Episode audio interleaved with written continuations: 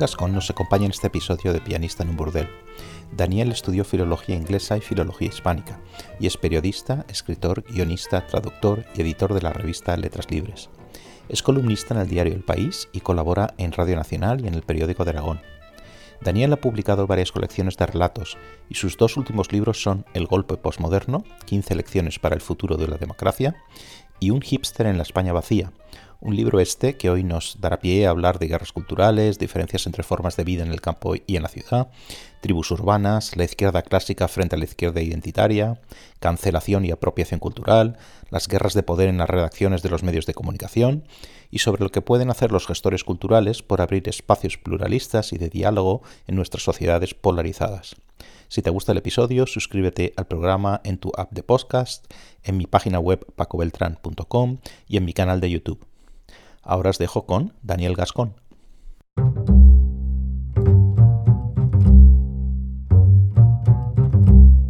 Hola Daniel, ¿qué tal estás? Muy bien, ¿tú qué tal? ¿Cómo estás? Muy bien, muy bien.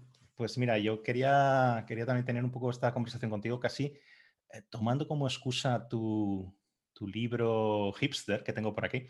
Em, pero casi siempre estas cosas son una excusa para hablar de todo lo demás, ¿no? Cosas que nos interesan, eh, etcétera, ¿no? Y cosas que aparte es realmente fácil hacerlo porque en tu libro apuntas a tantos, a tantos, mm, ¿cómo decir? Tantos aspectos interesantes, ¿no? De, de, nuestra vida en España y en cualquier otro lado, ¿no? Porque creo que esto es lo, lo, interesante. Bueno, pues mira, tu libro que tengo por aquí, en la España vacía, es un libro que lo he pasado realmente muy bien.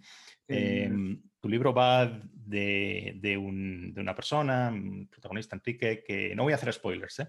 pero es un poco presentarlo, em, que se traslada de una ciudad a, un, pueblo, un pueblo de Teruel, huyendo pues, de una vida anterior, pero huyendo con, con, claro, uno se trae consigo sus referencias culturales, su mundo, etc. Y entonces ese, ese contraste con el mundo que encuentra eh, en este pueblo es lo que da pie a, bueno, a toda la historia de, tu libro, ¿no? También te quiero decir como lector, leyendo tu libro a mí me parece que el, protagonista se, merece collejas continuamente, ¿no? Porque, porque parece que es el, la persona culta y muy culta por todas las referencias que tú das, ¿no? Eh, y hay un contraste de los que en principio serían más mm, con una educación menor, etcétera, gente del pueblo, que precisamente es la que tiene los pies en la tierra, ¿no? Y a los que uno observa, creo que esto lo he puesto en algún otro sitio, ¿no? Con ternura, ¿no? Con todos tus otros personajes, ¿no? Entonces, también me gustan mucho los múltiples estilos que tienes al escribir, como una cosa epistolar, en primera persona, en tercera persona, va cambiando. Es realmente muy, muy, muy ágil. A mí me, de verdad, me lo pasé muy, muy bien. Además, el final es como la segunda parte, como si estuvieras viendo una película de José Luis Cuerda, cuando es un. Todo transcurre en un pueblo de, Teruel, pero a mí me da la impresión que esto podría pasar en cualquier sitio del mundo. ¿no? Eh, yo vivo en, eh, vivo en Toronto, en el centro de Toronto, además una ciudad inmensa, donde irte a un Starbucks a pedir un café con leche así, no lo van a entender, no saben qué va a ser un café con leche. O sea, tienes que pedir eh, el café mm, de no sé dónde, de comercio justo, con leche de anacardo, eh, de vainilla y no sé qué. Eh, esto mismo lo haces a 30 kilómetros de la ciudad y no van a entender qué estás pidiendo.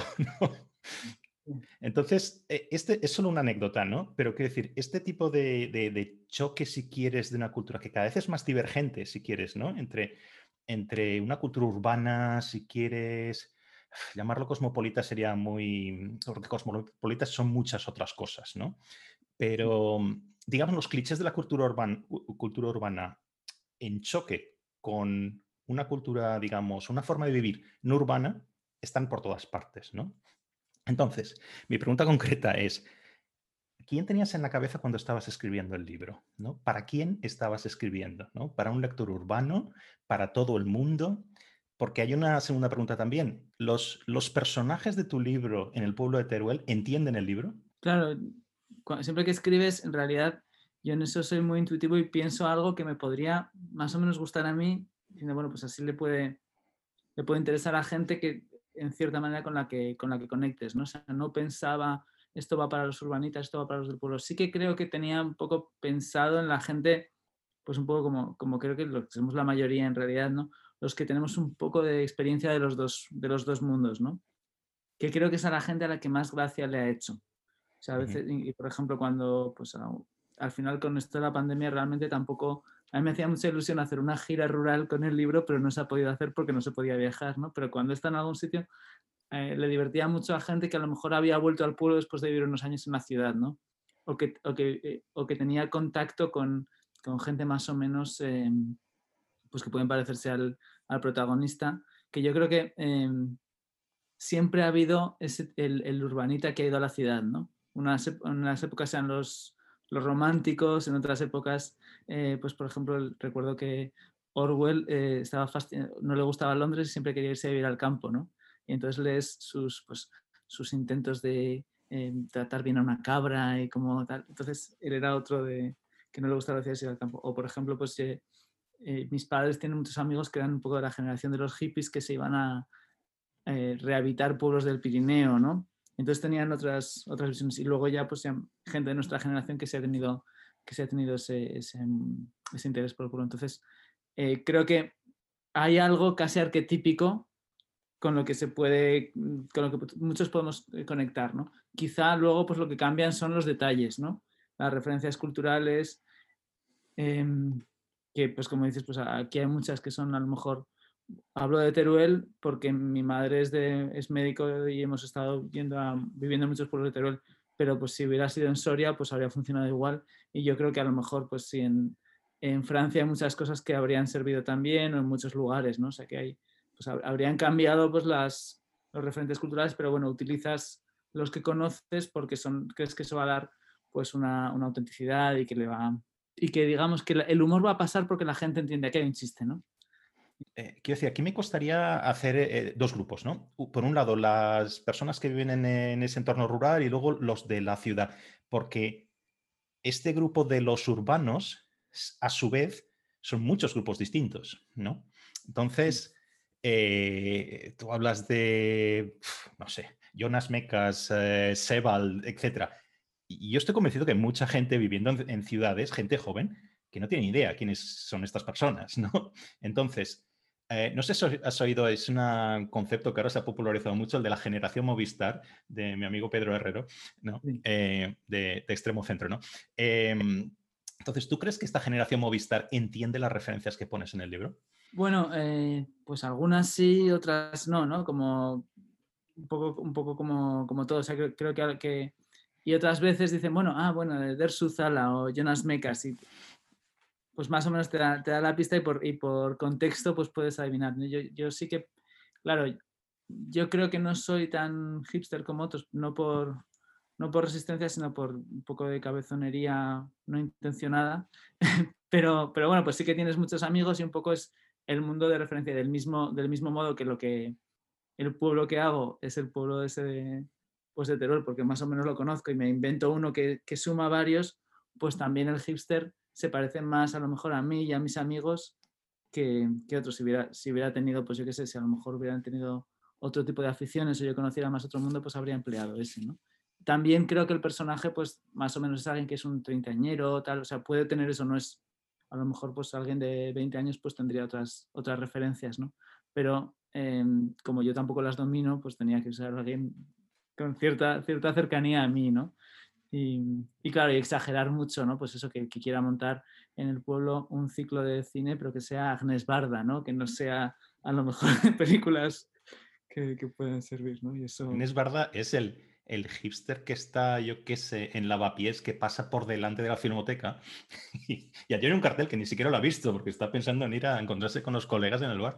No, no, hace no tanto tiempo la categoría, eh, existían las categorías o siempre existió la categoría niño, si quieres, y adulto, ¿no? Esto de juventud es algo relativamente reciente, ¿no? Y, antes em, duraba o muy poco o, nada, ¿no? Si uno va a la literatura, esta, estas literaturas se llama de Bildungsroman, la novela de aprendizaje, ¿no? Eh, esto era, pues, esto era mm, solo para los, hijos de los ricos, ¿no? Eh, que, se daban una vuelta por, por, Europa y entonces aprendían de la cultura, etcétera, ¿no? Pero era simplemente un paso muy corto a la, a la edad adulta, ¿no? Los pobres no, los pobres directamente pasaban de niños a adultos, a trabajar y a, tener una familia y lo que sea, ¿no? Ahora la juventud es al revés, es, es, algo eterno, ¿no? Es como un ideal, ¿no?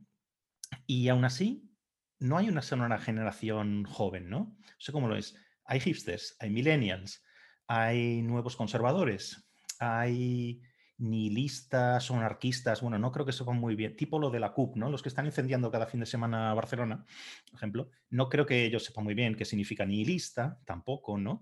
Eh, pero esto me recordaba mucho a, no sé si conoces esta novela de, se llama La buena terrorista, de Doris Lessing, ¿no?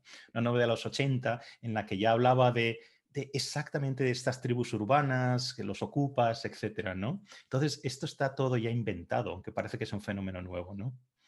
¿Qué otros grupos, no sé si estás de acuerdo un poco con esta, esta mm, idea de la variedad de la juventud, que no podemos encasillar todo en un concepto de, joven, ¿no? Eh, no sé si hay otros grupos que podrías pensar y qué sentido político, si quieres, o económico tiene diferenciar a la juventud en, en, grupos.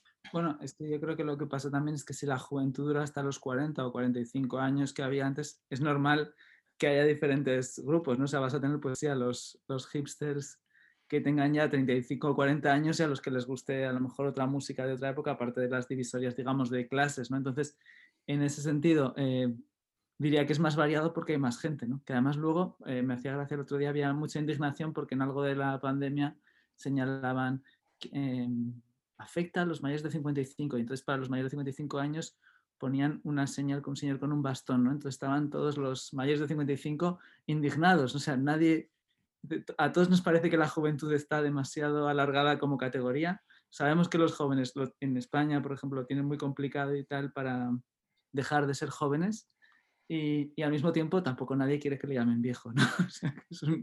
lo, que, lo, que, ha desaparecido casi es la edad adulta. ¿no? Eh, y bueno, em, yo creo que, que, por una parte, seguramente mucha gente nos, ya no te identificas tanto con un grupo, ¿no? O sea, es, siempre tenía ese, em, bueno, pues que, es, muy de, la, de, cuando eres, de cuando eres joven de verdad y entonces te, tienes una sensación de que, una tribu te da una especie de claves y unas identidades y yo creo que pues luego la gente existe y tiene sus gustos y eso es, eso es menos fuerte de, lo que, de lo que pensabas. ¿no? También, por ejemplo, me gusta una cosa que dice Jorge Freire en el libro este de agitación, de que estamos como pensando que, la cultura es muy variada y muy, y muy heterogénea, dice, y lo que dice, realmente es mucho más homogénea que en otros momentos, ¿no? yo creo que en parte, pues, por ejemplo, la, em, por la influencia anglosajona, porque los, parece que todo es muy pequeño y luego ves que tienen medios con un cañón eh, tremendo que, parece que todo lo iluminan y que todo lo leemos en esa, en esa dirección, ¿no? Entonces yo creo que al menos un poco enlazando con lo que tú decías antes de eh, esto se podría entender en otros países, o sea que la, cultura ahora en general en Occidente es bastante eh, comprensible para todos, ¿no? Digamos, en parte por, eh, una parte por desgracia, diría, ¿no? Que es que hay un, bueno, pues que la potencia del inglés y, eso nos hace que, estemos en esos temas, ¿no? Claro, a veces me acuerdo, ya es como de, ser muy viejo, ¿no? Digo, en los, en los 90 en Zaragoza, y, claro, siempre te parece que cuando, eres, cuando tienes 15 o 16 años hay más violencia que, que ahora, ¿no? Pero digo, claro, estábamos allí y tal. Y entonces estaban los Sharps, ¿no? Que eran los skins de extrema izquierda. Y luego los, em, pues había los raperos, que allí había muchos, ¿no? Tal, o, o los skinheads que, que, en mi instituto no había, pero a veces venían a pegarse con los Sharps, ¿no? Y recuerdo el primer día de clase que había dos raperos y se me, se me acercaron así nos conocimos. Yo venía de un pueblo de Teruel eh, en toda la comarca había menos gente que en el instituto, ¿no? que, en, el instituto ya estaba en Zaragoza. Y entonces se me acercaron los, dos y me, dijeron, ¿tú qué eres, anarquista o comunista? Que eran las dos opciones ideológicas que les parecían razonables. ¿no? Vamos, a entrar en, la cuestión de, ¿cómo llamarlo? No sé cuál es un, para ti un término que englobaría todo. Yo suelo hablar de corrección política, pero creo que se ha quedado un poquito desfasado también. No sé, políticas identitarias, eh, no sé. Eh, vamos a intentar desbrozar un poquito, ¿no? En la universidad, por ejemplo, ¿no? Eh, en la universidad donde trabajo, puede en cualquier universidad anglosajona, tenemos lenguaje inclusivo, Tú has hablado mucho de esto y has escrito mucho de estas cosas. ¿no? Eh, la cuestión de los pronombres, que yo creo que está llegando ya a España también. ¿no? Eh, la cuestión de la, de la, alteración del lenguaje con eliminación de palabras. ¿no? Eh, es raro ya en las universidades principales anglosajonas encontrar las palabras mujer y hombre. Has de buscar otras palabras que no, em, que no ofendan. ¿no? Entonces mujer siempre va a ser eh, el, aquel que se identifica como mujer, self-identified woman, por ejemplo. Em, eh, algunas son de, de, libro de casi de Orwell, ¿no? Como las personas, yo, esto es cada vez más habitual, las personas que tienen la menstruación, por ejemplo, para evitar decir mujer. E, es algo increíble, ¿no? Eh, para evitar decir padre, por ejemplo, padre masculino, el progenitor distinto a la madre biológica. Em, es como una neolengua de Orwell, actualmente, ¿no? Hay una, como sabes, una capitalización, las letras se ponen en, letras tales, todas excepto la palabra blanco, que siempre va en minúscula. Em, alguien leyó el otro día que decía, esto no es una, eh, no es una forma de llamar la atención sobre los blancos, quiere decir que es justo al revés de lo que estabas pretendiendo, ¿no? Em, toda la desaparición em, de, lo blanco en general, ¿no? Y, al mismo tiempo una visibilización de las personas de color, algo que, a mí me parece bien, pero es que la forma en la que se está haciendo es, si tú ves el newsletter de mi universidad, parecería que esta universidad está, en lugar de estar en una ciudad que tiene una determinada composición demográfica, está situada en un país africano por ejemplo, ¿no? O sea que es la forma de hacerlo también, ¿no? Eh, una segmentación de actividades por raza. Eh, lo que allí se llama safe spaces, ¿no? Los espacios mm. seguros, ¿no? Que a mí me parece una cosa de racismo al revés, ¿no? Eh, la adopción del relato del racismo sistémico, eh, la adopción o respaldo a la cancelación, ¿no? La cultura de la cancelación, de formas muy civilinas. En muchas universidades tú puedes organizar un, eh, un acto o invitar a alguien, a quien quieras, no te van a decir que no, pero te van a decir, por ejemplo, que debido a los riesgos, em, tienes que poner un depósito de 20 mil dólares, por ejemplo, para seguridad. Claro, los estudiantes no tienen dinero para hacer esto. ¿no? Entonces es una forma de cancelación asumida por la universidad. Podría estar aquí hasta mañana hablando de este tipo de cosas. ¿no? A mí me parece que todo esto apunta a una inversión del, progreso que hemos logrado en, en, los últimos, no sé, 200 años, no solo los derechos civiles, sino casi derechos políticos anteriores, ¿no? Entonces, la pregunta después de todo esto eh, sería, ¿es esto barbarie? ¿Están los bárbaros a las puertas o están, o están ya dentro de casa? Así que es una pregunta muy amplia, llévala por donde, la respuesta por donde tú, donde tú quieras. Bueno, yo creo que en parte, quizá, quizá como dices, es, es algo que, está más instalado en partes del mundo anglosajón, tengo la, sensación, y más en algunas partes del mundo anglosajón que en otras, ¿no?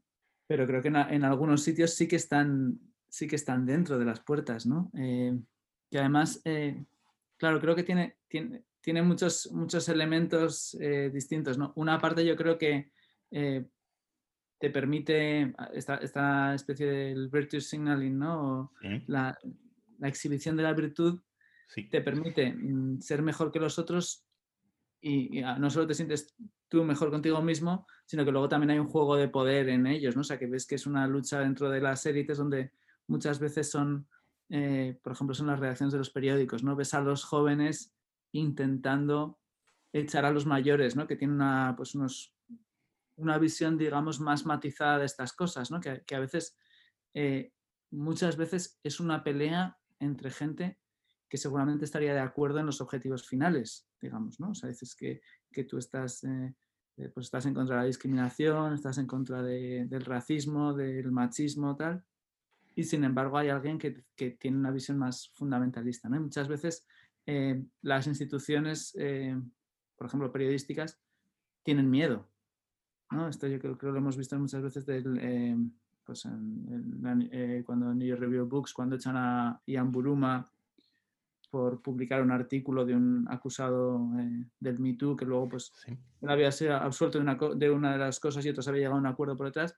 Y entonces, bueno, pues eh, los dueños de la revista tienen miedo a que se vayan los anunciantes a tener una rebelión en la redacción. O sea, las instituciones tienen miedo. Los, em, a veces gente que son eh, managers y tal, pues también dicen, bueno, es que a ver si me, van a, si me van a acusar a mí también, ¿no? y eso lo hemos visto en el, en el caso este de Donald McNeil en el New York Times que le han echado hace poco y ves, ves que, los, que a lo mejor había gente cercana a él que decía, esto es lo que les sucede, es que, es que tienen miedo. ¿no? Y, y me, sí que me llama la, atención esa visión, eh, digamos, tan, bueno, tan contraria a los matices, tan primitiva en algunas cosas, ¿no? También, por ejemplo, eh, decías lo de la barbarie, pero las, las palabras tabú, ¿no? Digamos, que no puedas decirlas ni metalingüísticamente, ¿no? El, the N-word, pues no se puede decir eh, porque ya es como, no sé, como si fuera una palabra de un encantamiento, ¿no? El poder que además tú le das a esa palabra cuando dices no se puede utilizar de otra manera, ¿no? Y luego además, em, claro, quieres imponer como, como buena religión ese uso a todos los demás, ¿no? O sea, yo creo que es, que es una mentalidad muy, en ese sentido muy, muy primitiva y muy, y muy religiosa, ¿no? En, en el, que tiene, digamos, los defectos de la religión y ninguna de sus virtudes, ¿no? Porque digamos que yo no soy religioso, pero entiendes que muchas religiones hay ese elemento del perdón y comprender las debilidades y eso no está, ¿no? Em, otra cosa que también creo que es eh, muy importante es, claro, tener que todos hemos dejado mucho rastro, ¿no? En nuestra vida de Internet. Mm. Entonces, eh, eso en cualquier momento tú, eh, en algún momento de tu pasado tú has sido culpable, ¿no? Todos lo hemos sido porque hemos dicho una... Y eso te lo pueden sacar y además, como la ortodoxia va moviéndose muy rápido, a lo mejor algo que no era escandaloso hace cinco años, ahora ya, em, ya lo es, ¿no? Ya, ya, te, condena. Eso, por ejemplo, en, el, en todo el debate de trans ha sido, ha sido así, ¿no? Que de repente era alguien, un, pues una feminista aceptable y que había luchado por los derechos de las de las mujeres y de pronto se convierte en un anatema. Y además, no solo te... no solo está mal que ya he dicho, sino que si tú estás un poco asociado a una persona manchada, pues sirve para invalidarte, ¿no? O sea, la falacia por asociación también, también sirve, sirve mucho, ¿no?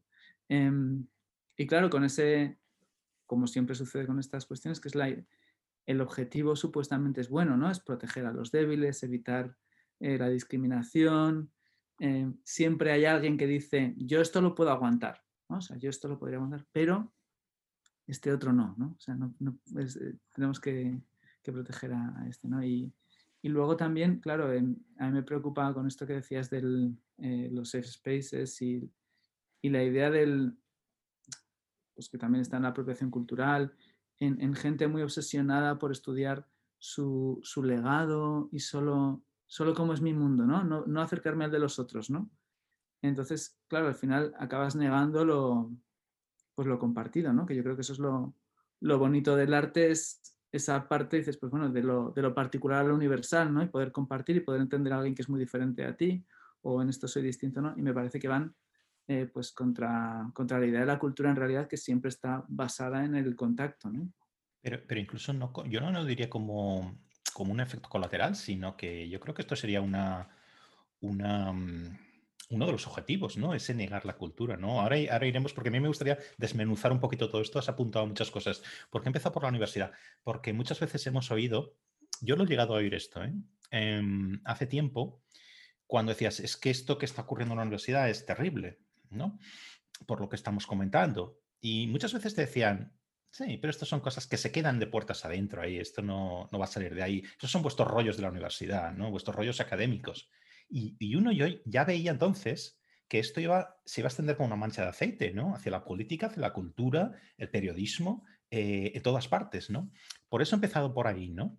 Porque yo creo que esta cuestión ya está fuera, esto está fuera de la, academia y está fuera de la academia no solo en el mundo anglosajón, eh, sino aquí también.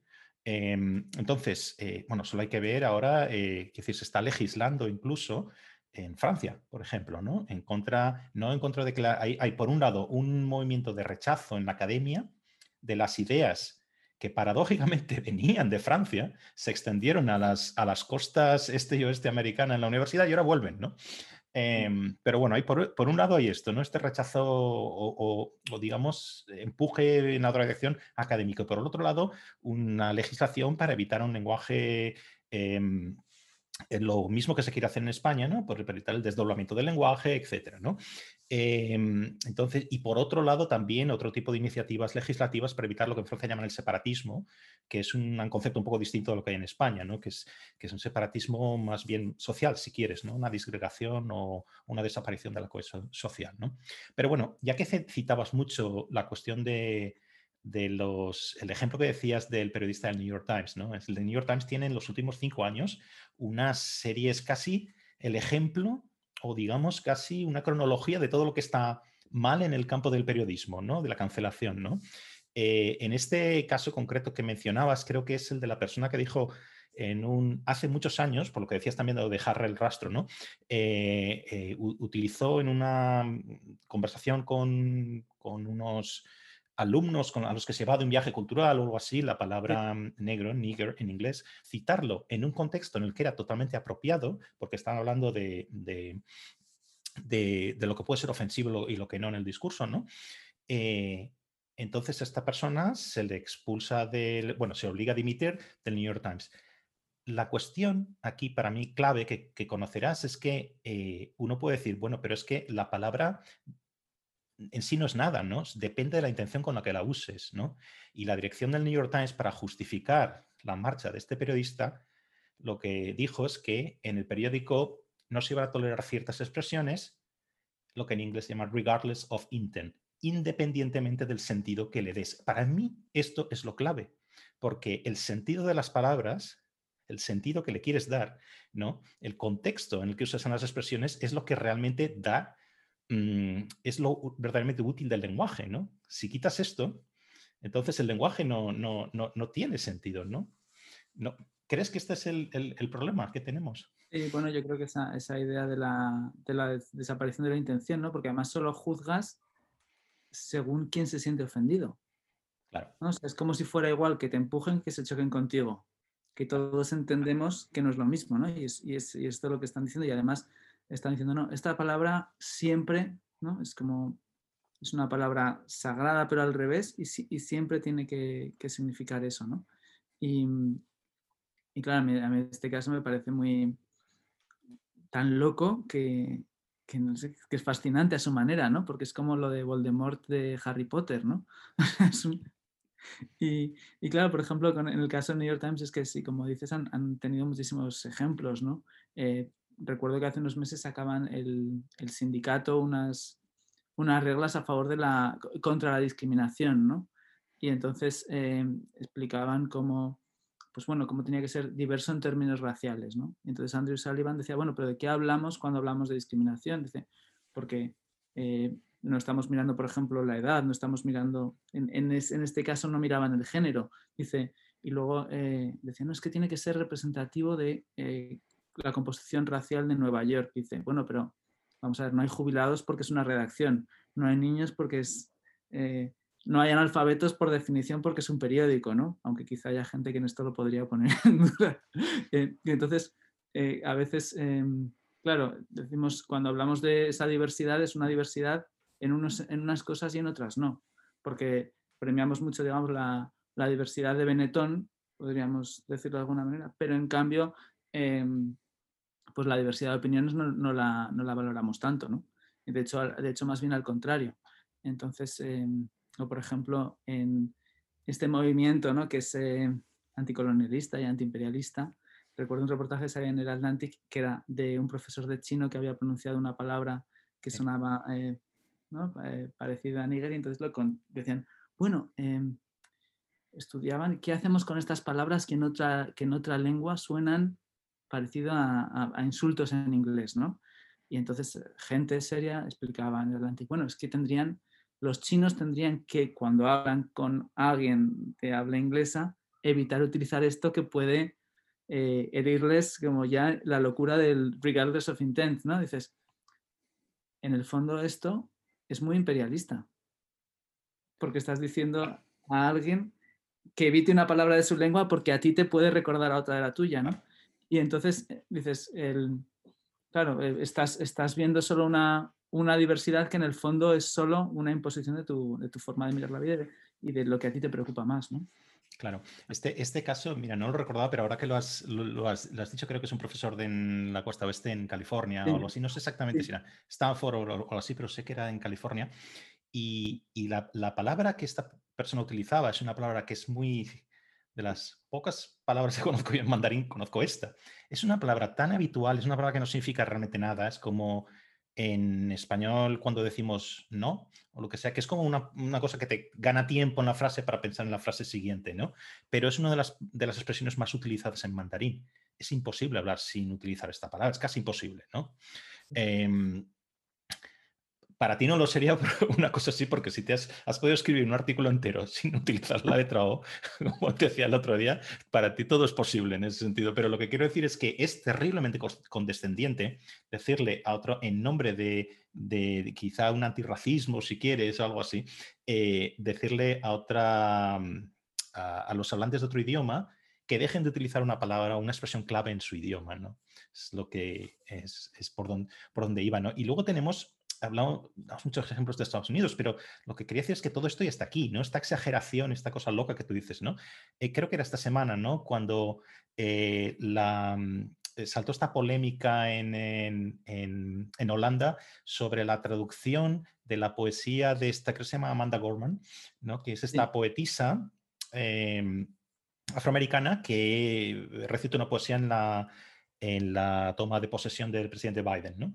Entonces, al ir a traducirlo, eh, ella misma eligió una traductora en, en, Holanda, que es blanca. Se montó tal follón que la propia traductora ha renunciado a, traducir su texto.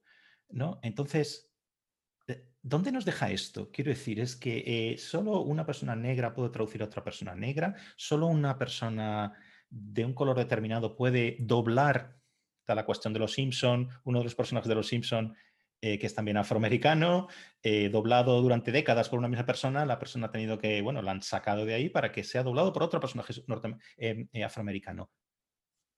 Es, ¿Dónde acaba esto? Bueno, lo que acaba, lo que la consecuencia lógica para mí de eso es que acabarías con una interpretación porque dices, ¿por qué solo el problema es que sea que no sea de la raza?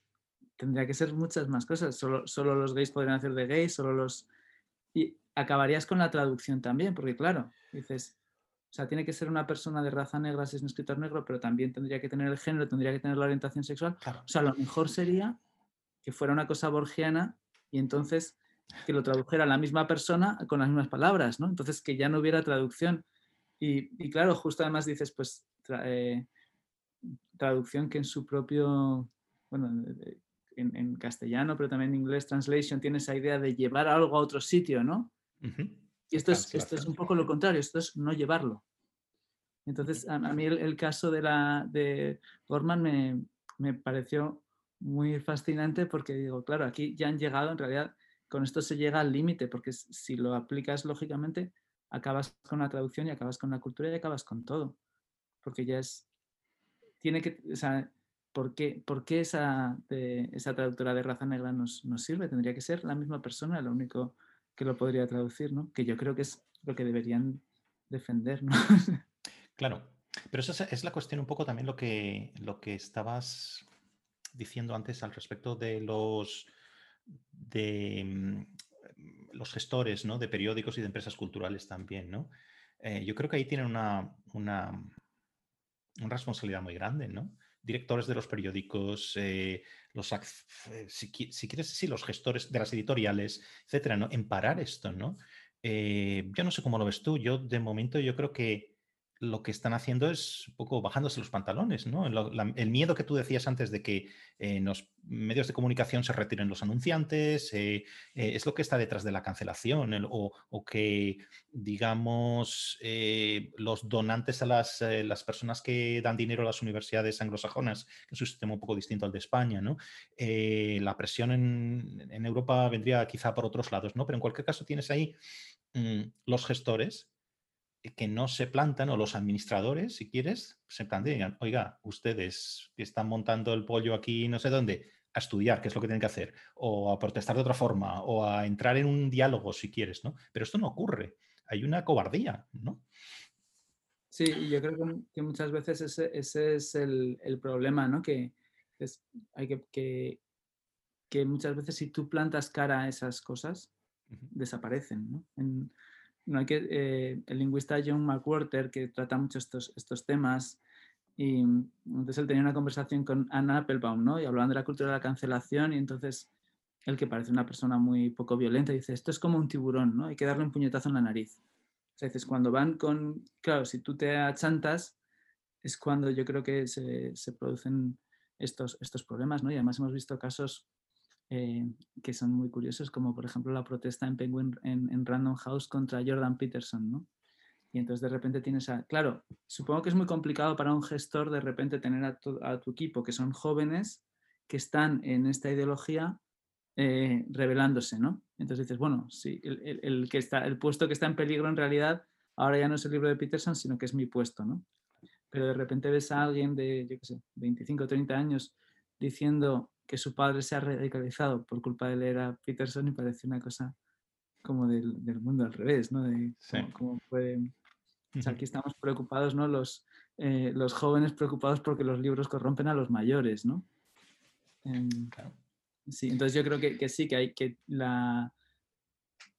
Afecta mucho también, la, eh, por ejemplo, en los periódicos, la fragilidad del, eh, por las transformaciones digitales, ¿no?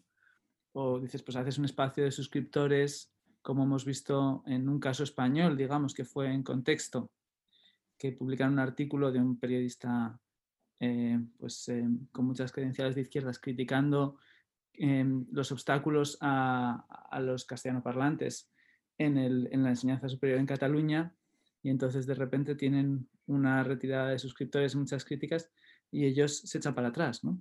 La propia publicación. No retiraron el artículo, pero pidieron disculpas por, haberlo publicado. ¿no? Em, pero bueno, también ahí creo que hay unas... Seguramente los periódicos, los medios siempre han tenido este tipo de problemas de una forma u otra, ¿no? Y, que luego también, como te decía antes, tienen que ver con luchas de poder dentro de los medios. El, paradigma de la revolución cultural se ha utilizado bastante, yo creo, ¿no? para hablar tanto de lo que sucede en las universidades como, como en los medios, ¿no? Da, pues una nueva élite que encuentra esto como palanca para, para intentar sustituirla, ¿no? Em, claro, yo, yo, en esto como, pues como, como editor claro, no, doy clase, entiendo que tiene muchas em, complicaciones, pero creo que sí que tienes que muchas veces, eh, pues bueno, con un poco más de resistencia, em, algunas de estas peores cosas se, pues bueno, pues desaparecen o y que tienes que, pues, estar con el compromiso de tu, tu, de tu trabajo, que es pues la libertad de expresión, el debate. Dentro de, unos días, es el 8 de marzo, mm, entonces la cuestión del, feminismo, claro, es imposible separarla de todo lo que estamos hablando también. Hay veces que pienso, el, el feminismo, tal como lo entendíamos de igualdad ante la ley, mm, ese feminismo ya no existe. Estoy totalmente convencido que, que todos los movimientos y y todas las, causas sociales eh, han sido secuestradas por, por, una parte del espectro ideológico, por la izquierda, eh, que en su, en su forma, si quieres, marxista anterior, perdió todas las batallas, ¿no? Porque, literalmente porque los obreros no, no, las seguían, ¿no? Eh, estoy simplificando mucho esto, ¿no? Pero donde quiero ir es que, es que ahora hay una izquierda distinta una izquierda que en su forma postmoderna sí está ganando esas batallas, ¿no? De momento. Y esto apunta a algo que últimamente se, ve mucho, ¿no? Esta idea de la, hegemonía cultural de Gramsci, en lugar de batallar por la lucha, en una, en una forma de lucha de clases más, más clásica, si quieres, ¿no? Más tradicional, lo que hay que hacer es tener la hegemonía en todos los aspectos de la cultura muy ampliamente entendida, ¿no? Así se gana, ¿no? Esto unido a, estas cuestiones de, has mencionado también antes la interseccionalidad, ¿no? que también tiene un pozo muy postmoderno, ¿no? en el sentido de, poner en cuestión la realidad, los hechos, nada existe, todo relato, todo es historia. ¿no? Pues esto, todas estas cosas juntas es como una gran tormenta ¿no? que, se ha juntado para explicar mucho de lo que vemos en este sentido que estamos, que estamos discutiendo. ¿no? Entonces, yo no sé si, si si tú ves las cosas así, si yo estoy siendo un poco extremo en, las cosas como, como, las planteo, concretamente en la cuestión feminista, ¿no? que dentro de unos cuantos días vamos a estar inundados eh, eh, en los medios de comunicación sobre las consecuencias de, las reivindicaciones feministas ¿no? del 8M. Estaba pensando antes cuando hablábamos de lo del lenguaje y tal, em, justo la, eso que se dice, ¿no? que la, lucha del marxismo con la naturaleza humana y en parte en esto hay una lucha contra el lenguaje, ¿no? o sea que tú dices, em, vamos a desdoblar todo y, nadie, Irene Montero luego es incapaz de mantener el desdoblamiento de las frases para que sea el lenguaje inclusivo, porque es muy complicado porque la, lengua tiene una lógica, o sea, tú puedes crear muchas sintagmas orwellianos, pero luego la concordancia y tal de la lengua es más, es más complicada. ¿no? Y pues casi, casi mejor hacerlo con el lenguaje, que es irritante y pesado, que probarlo con los ríos o con desplazamientos de la población. ¿no? O sea que en eso, dentro de todo... Em, claro, yo eh, me parece, eh, yo creo que luego el, feminismo a veces sí que es una causa que, que ha estado un poco secuestrada y que se, y que se, se presenta de forma más homogénea de lo que luego es. Luego ves, no solo ya en la cuestión del debate trans que ha sido, que, ¿no? que, que genera tanto, sino que hay muchas, pues un feminismo de igualdad, un feminismo de la, de la diferencia, hay muchas visiones que, que, son, que creo que es un, es un movimiento plural y de debate y que a veces lo que vemos eh, y lo que aparece más así como en Twitter, en los medios, son visiones un poco, em, no sé, que es la parte más publicitaria, más de eslogan y, en el fondo menos, menos importante, ¿no? O, quizá, o sea, menos importante, digamos, para el objetivo que busca, ¿no? Em, claro, yo entonces creo que, de nuevo, que hay, muchas veces que la, parte más cosmética se lleva a las eh, reivindicaciones reales, ¿no? Y entonces, y también como se percibe que es no, pues es un tema de moda y entonces ahora todas las escritoras que salgan les vamos a tener que hacer esta pregunta sobre el feminismo al margen de que esto sea importante o no en su obra, ¿no?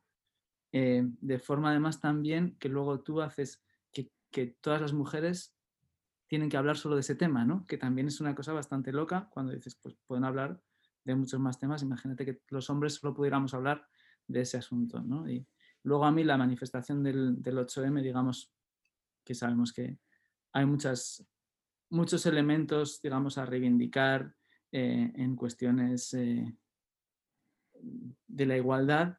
Pero claro, por otra parte, este, una manifestación apoyada por el gobierno para decirle al gobierno que impulse las políticas que no sabemos cuáles son, ¿no? pero como una especie de autoaplauso, pues me parece que tiene un punto de hada que me cuesta entender, ¿no? O sea, Ah, hace poco he leído una cosa tuya, creo que la escribiste hace un tiempo sobre Harold, Harold Bloom y, el, y, el, canon, ¿no? El famoso canon de, literario de, de Bloom, ¿no? Eh, aquello me... Siempre que pienso en Bloom, no sé tú, pero inmediatamente pienso no solo en la, la, gran valía de, de, la obra de, Harold Bloom en las artes, sino también en una de sus discípulas, que fue Camille Paglia, ¿no? Eh, Harold Bloom fue el director de tesis de, mm, doctoral de, de Paglia y yo estaba pensando que una obra como la tesis de Paglia, que luego se convirtió en su libro Sexual Persona, ¿no? Este tipo de libros, tanto los de Bloom como ese, como ese, como ese libro de Paglia y otros que ha escrito después y que ha tenido un montón de problemas, no se pueden ya publicar. Quiere decir, o eres un gran nombre de las letras, hombre o mujer, da igual, ¿vale? O lo que vas a tener va, a ser unas barreras de entrada al mercado eh, de la creación, por ponerlo en un sentido amplio, que para muchas personas no, no, no, no, pueden llegar ahí, ¿no? No pueden llegar a publicar cierto libro, no pueden llegar a hacer cierta película, que antes sí se podía, porque tienes una cosa nueva, que es esta cancelación cultural, ¿no? Em, bueno, eh, con esto de la, de la, cancelación, yo creo que eso es la, la clave, ¿no? O sea, cuando dices, eh, pues por ejemplo, los que firmaron la carta de Harpers en protesta por la cultura de cancelación y a favor del debate abierto, ¿no? Que eran pues de, de Chomsky a Mark Lila, eh, J.K. Rowling, un montón de grandes nombres de... Claro, dices, ellos en cierta manera pues pueden tener eh, protestas de vez en cuando, pero ya tienen la carrera hecha, pero el, que es, el que es la víctima, el que es víctima de esa, de esa atmósfera es más bien un, joven investigador que dice, bueno, pues yo aquí no me voy a meter, ¿no? Que a veces ya no tienes ni que tomar la decisión racionalmente, ¿no? O sea, ya tú mismo te das, te das cuenta y te, y te apartas de eso, ¿no? Eh, entonces yo creo que ese, es el, ese sería el, el, problema, ¿no? A mí hay una... Yo no sé si esos libros luego ahora se publicarían o no. Quizá, quizá pues también eh, la propia... Esta, esta sensación de hegemonía cultural también hace que, que florezca en cierta manera la respuesta, ¿no?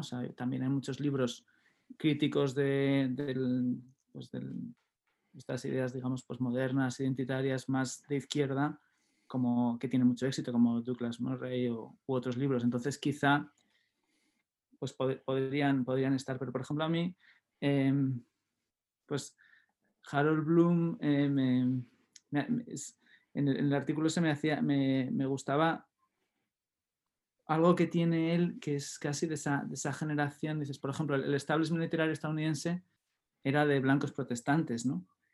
Y casi Harold Bloom, aunque es un poco más joven que Sol Bellow y otros, pero, digamos, hay un momento en los años 40-50 que empiezan a aparecer críticos y, y, y, novelistas eh, judíos y negros que entran en ese sistema, ¿no?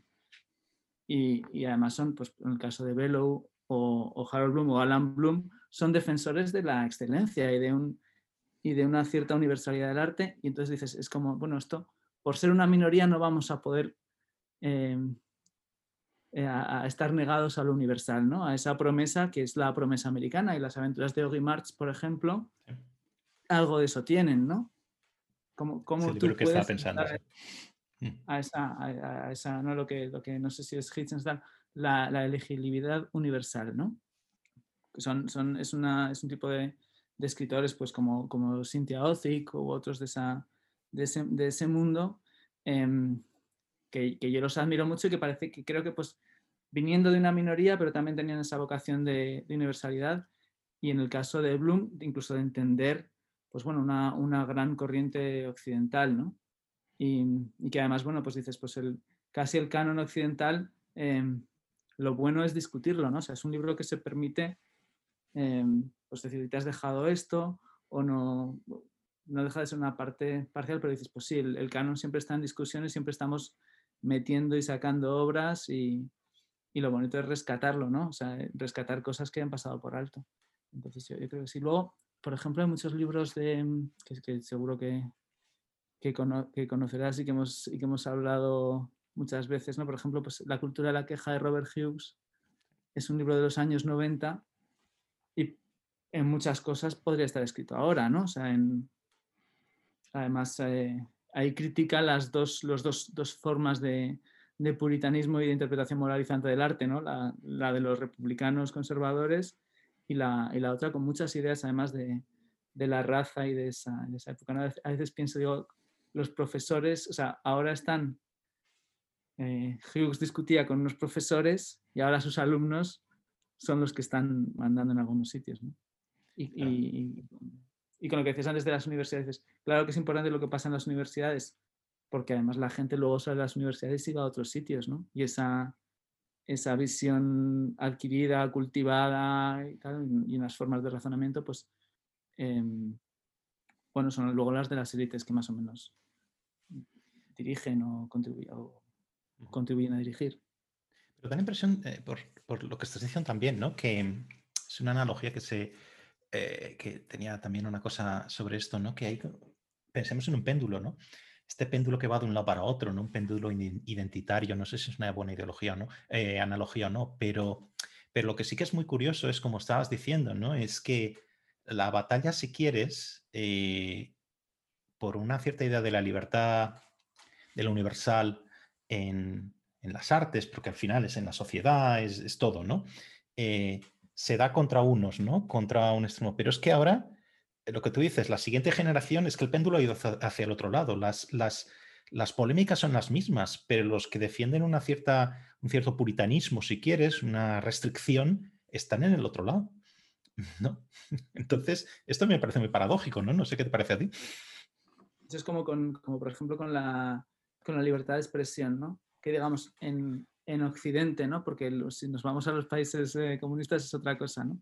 Pero dices, eh, había una parte de la izquierda que, lo que defendía la libertad de expresión y que el debate abierto y todo esto. Entonces ahora ves, en el caso de la cancelación lo vimos todos los debates, Ya, ya, no, ya no es una cuestión de una disputa entre ideas, ¿no? es una disputa entre poder y entonces eh, quien consideremos que está en una posición más débil, eh, hay que escucharle siempre, ¿no? Y ya está. entonces, em, sí, es muy, es muy llamativo ese, ese, cambio, ¿no? no, sé, no sé si luego pues girará de otra manera, pero sí, la, la sensación de que dices que la, el ánimo censor tradicional en la derecha no ha desaparecido, pero de la izquierda es más visible que antes también, ¿no? y, han encontrado más, Bueno, lo vimos con el caso El Prado, ¿no? no sé si viste ayer esta polémica em, de un crítico un periodista cultural escandalizado por los desnudos en el Prado, em, que yo recordaba hace tiempo, publicamos a José Luis Pardo, el filósofo español, em, que a mí me parece que, que reflexiona siempre con mucha brillantez sobre estos temas y él hablaba de las nuevas formas de censura y contaba una historia famosa de un guardia civil que en la transición se escandaliza por la reproducción de la maja desnuda en una, en una tienda de Cáceres, ¿no?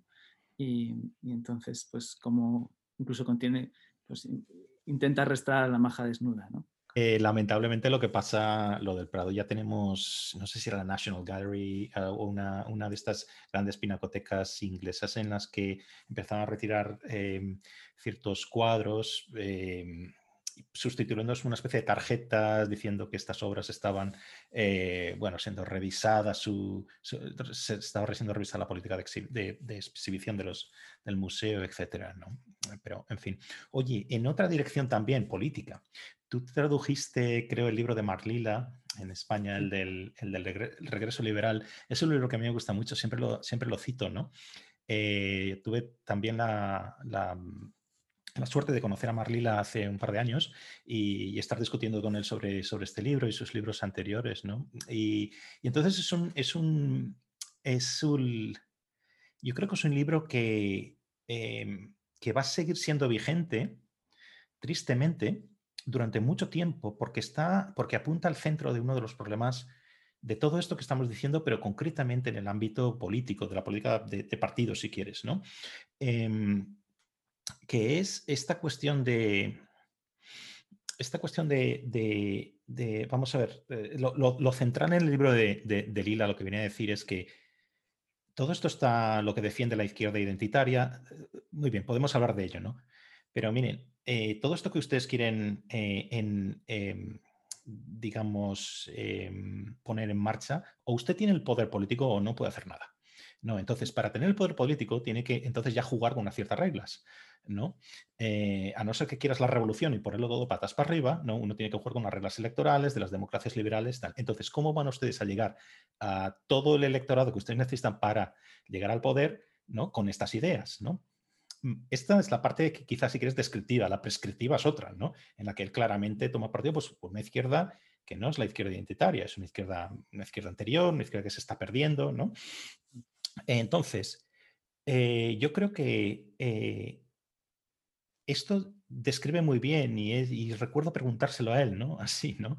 Em, ¿Crees que lo que tú estás hablando en el contexto eh, estadounidense se puede aplicar al resto de Occidente? Él se escaqueaba. Él, hablaba solo, él decía, yo solo conozco Francia, creo que Francia va así, así, ¿no? Pero yo creo que, sí, que esto lo que describe, y es una de las virtudes del, libro, ¿no? Eh, el regreso liberal es que describe prácticamente lo que está ocurriendo con la izquierda en todo Occidente, ¿no? Eh, que se está convirtiendo la izquierda, centro-izquierda, en una izquierda identitaria. ¿no? Entonces, yo creo que, por ejemplo, en España, una izquierda no identitaria se lo llevaría de calle electoralmente. ¿no? el presupuesto aquí es que la izquierda mainstream, digamos el PSOE, etcétera, se está convirtiendo en eso, en una izquierda identitaria también. No solo la izquierda más radical, Podemos, etcétera. ¿no? Eh, entonces, sí, bueno, tú tendrás tus propias ideas respecto a esto, ¿no? pero ¿por qué no existe un partido así, un partido de izquierda, si quieres socialdemócrata, estrictamente no identitario, no identitarista? por ejemplo, el, identitarismo en el PSOE lo verías eh, con, la complicidad con los nacionalismos periféricos y, y, con el feminismo, ¿no? Entiendo, porque Hombre, yo hay. A mí, por ejemplo, en eso del... En el libro de Lila me hace gracia varias cosas, ¿no? Que dices que Lila en realidad es, es un historiador de las ideas, pierde las elecciones del Partido Demócrata ante Trump y escribe un artículo que más o menos es el germen del libro, que es el artículo de un demócrata enfadado, ¿no? O sea, por, hemos perdido, hemos, em, no hemos conseguido construir una coalición progresista, ¿no? Y entonces eh, hemos hablado de cuestiones identitarias que no movilizan a mucha gente y que dejan fuera a otros y entonces hemos, hemos perdido. Y ese se convierte además en el libro más conocido eh, de Lila, que es un libro raro para, para Lila, ¿no? Al final cuando... Em, yo no sé, creo que hay una parte también, dices, pues la izquierda hace eso, también hay una, quizá había una base industrial em, de voto de la izquierda que en cierta manera pues desaparece, ¿no? O sea que también tiene que buscar otras maneras de, movilizar y acercarse a lo mejor a clases eh, medias urbanas, que a veces no son clases medias en términos económicos, pero sí, sí en eh, se capital cultural, todo esto, que simpatizan con esas ideas más, ¿no? Entonces, em, o desde luego con las ideas, digamos, del progresismo moral o de las... Eh, entonces, creo que a lo mejor también la izquierda se mueve hacia allí porque no tiene tantos... Em, porque hay, porque hay una, una, parte de su apoyo que ya no existe como tal, ¿no? Y que son, pues bueno, con la desaparición del mundo del trabajo como, como teníamos, ¿no? Em, pero no lo sé, ojalá, ojalá, ojalá, ojalá eso lo supiera porque entonces podríamos montar un partido político y... Pero, pero hay una cosa, eh, eh, es cierto lo que, lo que estás diciendo, hay una, hay una desaparición de ese, digamos, trabajo industrial, ¿no? Los obreros industriales, el, el medio oeste, vale. La desaparición es relativa también, ¿no? Pero, pero vale.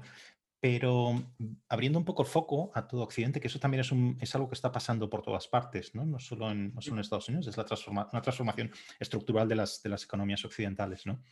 Pero eso no significa que desaparezca que desaparezca la, digamos, esa jerarquización, si quieres. Aquí estoy sonando un poco marxista, lejos de mí tal cosa, pero, pero yo creo que en ese sentido uh, sí, que, sí que describe un poco, ¿no?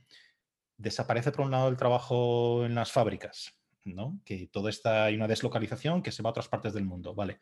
Pero aparece otro tipo de, trabajo no muy bien pagado, que está, digamos, en la, en la parte más baja de la pirámide del mercado laboral, que por ejemplo es lo que se llama la economía, en inglés se llama gig economy, ¿no? Pero que son la gente que trabaja pues em, repartiendo, repartiendo comida o, llevando un, taxi, un, coche para Uber o este tipo de historias, trabajo online, eh, todo este tipo de cosas, ¿no?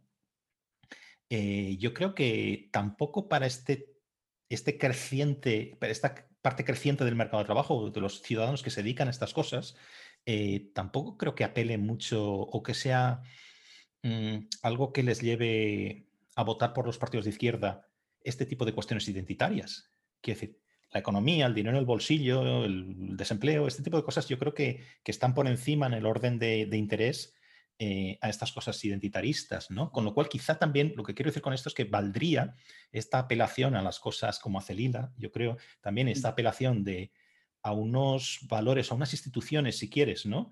Primero, eh, trabajo, eh, decir, una cierta estabilidad familiar, este tipo de cosas, que no toda esta historia, este batiburrillo identitario, ¿no?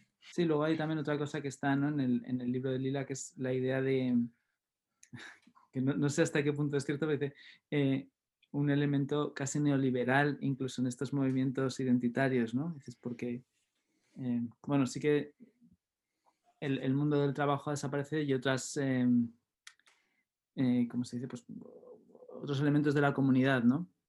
Claro, yo por otra parte, por carácter digo, bueno, pues que a mí ese mundo de muchos vínculos tenues me parece que está bien, o sea, creo que también tiene sus, sus ventajas ¿no? en, para, para, la vida. Entiendo que puede tener sus problemas de articulación política. ¿no? Em, hombre, yo creo que es, eh, evidentemente, la, pues, la izquierda como la derecha sí que sí que tienes que atender a la transformación del, trabajo, ¿no? Y a lo mejor también hay veces que es un, es un, problema que hemos visto, ¿no? Pues por ejemplo en España dices, en este momento subimos el sueldo a los funcionarios, ¿no? Esa, o, protegemos a, los pensionistas em, cuando, bueno, pues no, parece que sea lo, más, necesario, ¿no? Y a lo mejor en otras ocasiones, eh, por las propias tradiciones y bases que, y cercanías que puede tener un, una fuerza pues, vinculada a lo mejor al, a lo que hemos dicho, ese, mundo obrero que semi desaparece, pues quizá mm, con el trabajador de la gig economy, pues eh, tienes menos, a veces inicialmente puedes tener más problemas para entender sus cuestiones, ¿no? O ahora mismo, pues dices, es que hay muchos autónomos que son casi nueva clase obrera, que básicamente están llevando, o sea, pagando ellos sus costes laborales que antes pagaba una empresa, ¿no? Y entonces, bueno, pues eso, también es, es, algo con lo que hay que contar. Pero vamos, yo, entiendo em, que, bueno, que sí que son, son cosas que los, que, a lo mejor eh, la, a lo mejor el elemento identitario tiene más, em, ¿cómo decirlo? Bueno, pues tiene más potencia de fuego propagandística, ¿no? Que quizá estas otras cuestiones, si lo que tú tienes quieres es, generar debate, ¿no? Ya, ya vimos eh, en España, estuvimos un tiempo que decíamos que había que hablar de policies y, luego las policies nadie clicaba en los titulares, ¿no? Y, Papers. sí, quizá hay que hacer, ¿no? Quizá hay que hacer, ¿no? Quizá haces, bueno, pues a a lo mejor em, si, sirviera em, hacer, hacer esas, esas políticas, esas preocupaciones, tenerlas realmente y que se cambien y que yo creo que pues sí que hay partes que, sí que están, pues eso, eso sería el, objetivo, aunque a lo mejor pues no va a ser lo que más, lo que más ruido haga o lo que me movilice, digamos, a la, base. Hay una, algo que estaba leyendo hace muy poquito, eh, creo que es un colega tuyo de, la revista en, Letras Libres, Ricardo Duda, eh, que hablaba en mm, una entrevista colectiva sobre las batallas de la batalla cultural o la guerra cultural. Eh, él decía ahí que izquierda y derecha son muy parecidos al final en políticas públicas, que todo esto es una cuestión de, fuegos artificiales, ¿no? Que como son tan parecidos, ¿qué, eliges? Eh, igual lo que tú decías ahora mismo, ¿no? Que para diferenciarte en el mercado político, si quieres, ¿no? cómo, te puedes decir? Todo el mundo es ahora casi socialdemócrata, por ponerlo así, ¿no? ¿Qué eliges para diferenciarte entre izquierdas y derechas? Pues tus, eliges tus batallitas culturales, ¿no? Entonces, sin embargo, yo estaba pensando que, realmente la, cultura o estas ideas eh, respecto a la identidad, todo, todo esto que estamos hablando, no operan aisladamente del, resto de los, de los elementos que, que, bailan por ahí en el mundo político, ¿no? Es decir, lo estamos viendo estos, estos días, ¿no? O quizá casi durante toda esta, lo que llevamos de legislatura en España, ¿no? Todas estas pugnas continuas de, entre el Partido Socialista y el, y el, y el PSOE en el gobierno pueden ser vistas o bien como esto de lo que decías antes, ¿no? Del señalamiento de la virtud o algo así, o pueden ser vistas de otra forma. Quiero decir, por con una, eh, una cierta idea de imponer un determinado modelo de gestión económica, un determinado modelo económico, ¿no? Quiero decir, las ideas de la izquierda radical tienen consecuencias políticas y económicas, no solo es cultura, ¿no? Hay una gran diferencia entre regular los alquileres de una forma o regularlos de otra. Hay una mm, grandísima diferencia entre gestionar un, un programa de mm, renta básica, si quieres, por pequeño que sea, o, hacerlo de otra forma, ¿no? O utilizar más el estado de bienestar clásico, ¿no? Entonces, mm, yo creo que cultura sí está unido, no lo puedes separar, ¿no? No estoy diciendo que eh, tu colega estuviera, Ricardo estuviera, estuviera en, contra, que no, estuviera de acuerdo con lo que estoy diciendo, ¿eh? pero, pero sí quería, quería apuntarlo, ¿no?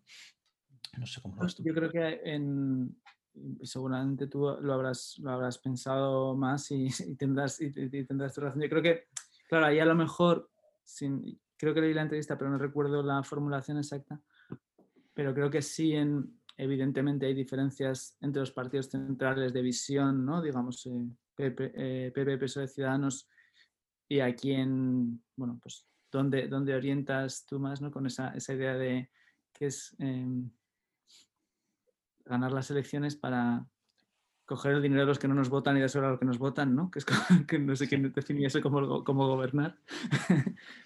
pero, pero seguramente hay como unas, pues bueno, unas visiones, también hay unos acuerdos comunes, ¿no? Pues que yo que sé, además estamos en Europa, tal, y creo que ahí sí que hay unos parecidos, a lo mejor, em, y que a veces eso, se exageran las diferencias, ¿no? Por ejemplo, estos días hemos estado viendo el debate sobre la meritocracia este en Twitter, donde por, también por la forma en que se discute en las redes sociales, hay gente que parece que está mucho más alejada de lo que quizá en una discusión hablando o realmente estaría, ¿no? Porque dices, pues seguramente yo no creo que nadie defienda eh, la meritocracia tal y como funciona, pero seguramente casi todos estamos de acuerdo en, en que el ideal meritocrático sí que debe existir, ¿no? Y en, y en que, pues, y, que debe haber una cierta, un intento de igualdad de oportunidades que luego ya nos ponemos a discutir en cómo, en cómo, cómo va a ser, ¿no?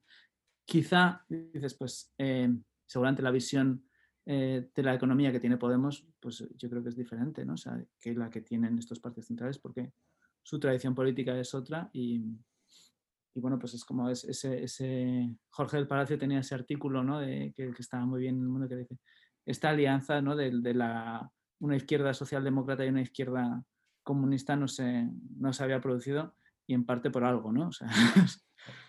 no sé cuál de todos los aspectos de lo que hemos tocado, que han sido muchos, ¿no? Podríamos mm, eh, traer aquí, ¿no? Pero quizás sería algo que, no sé, me gustaría saber si, primero, si estás de acuerdo con el supuesto o no, pero ¿cómo podemos evitar un poco que toda esta, esta, esta parte, si quieres, grande de la batalla de las ideas esta cuestión de la corrección política, del identitarismo, etcétera, que lo invada absolutamente todo en España, igual que lo ha invadido todo, casi todo en el, en el mundo anglosajón, ¿no?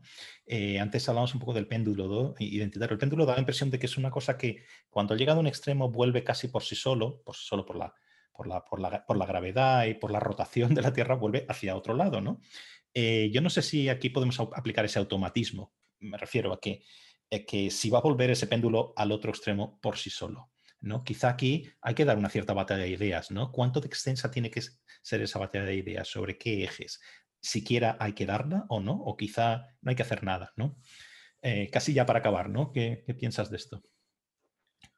Bueno, yo ahí pues, pienso que, mm, tienes que, o al menos lo que, lo que yo creo que, que lo que puedo hacer yo, ¿no? Es pues en cierta manera participar en el, debate, eh, discutiendo las ideas que no me gustan, utilizando pues las, herramientas que puedo, que a veces es el análisis, a veces es el humor, porque creo que hay, eh, hay ideas que son absurdas y que el humor es lo que revela su, su carácter absurdo.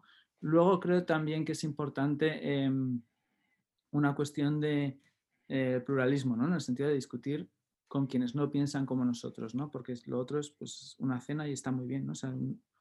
Pues buscar el, debate honesto y no exactamente la señalización y creo que eso, es importante. Y luego también me parece, em, creo que hay una cosa que es eh, terrorífica, que es la idea de que lo personal es político y que, lo ha cultivado mucho la, la izquierda mucho tiempo que también en algunas ocasiones parece que lo cultiva la derecha, entonces creo que hay que tener como una especie de... Em, darle una especie de autonomía también al, mundo de la literatura, al mundo de las ideas y no leerlo solo em, en relación a la, como comentario de la política, ¿no? sino que pensar que ese espacio de la imaginación tiene un valor en sí mismo y que a lo mejor eh, su relación con lo que estamos hablando pues ya lo descubriremos más tarde, ¿no? pero que no es solo un comentario de lo que sucede en la, en la actualidad. Pensar que, bueno, que, que, creo que eso lo decía Marlan en otros sitios, que, que la relación de la política del arte con la política siempre es indirecta y muchas veces inesperada. ¿no? Entonces creo que pues, una cierta compartimentalización también es buena en ese sentido. Y esta apelación, si quieres, que yo estoy muy, muy de acuerdo al pluralismo y, y al humor, también, ¿no? El humor se está convirtiendo en otro de esos ejes sociales, ¿no? En el que puedes distinguir aquel que se puede reír y se puede reír de sí mismo, ¿no? Pues, eh, quiero decir, estos son los míos, los que no tienen humor no, no lo son, ¿no? Es lo que, lo que pienso a veces. Bueno, pues, oye, muchísimas, muchísimas gracias, Daniel, em, por dedicar este rato a hablar de estas cosas. Como siempre digo, eh, hemos abierto tantos, tantos temas, tantos melones que, que estaría bien tener una, una próxima em, em, charla, una conversación ¿no? para, para hablar más, más, más de lila y más de arte y más de todas, todas estas cosas. Pero bueno, muchísimas gracias.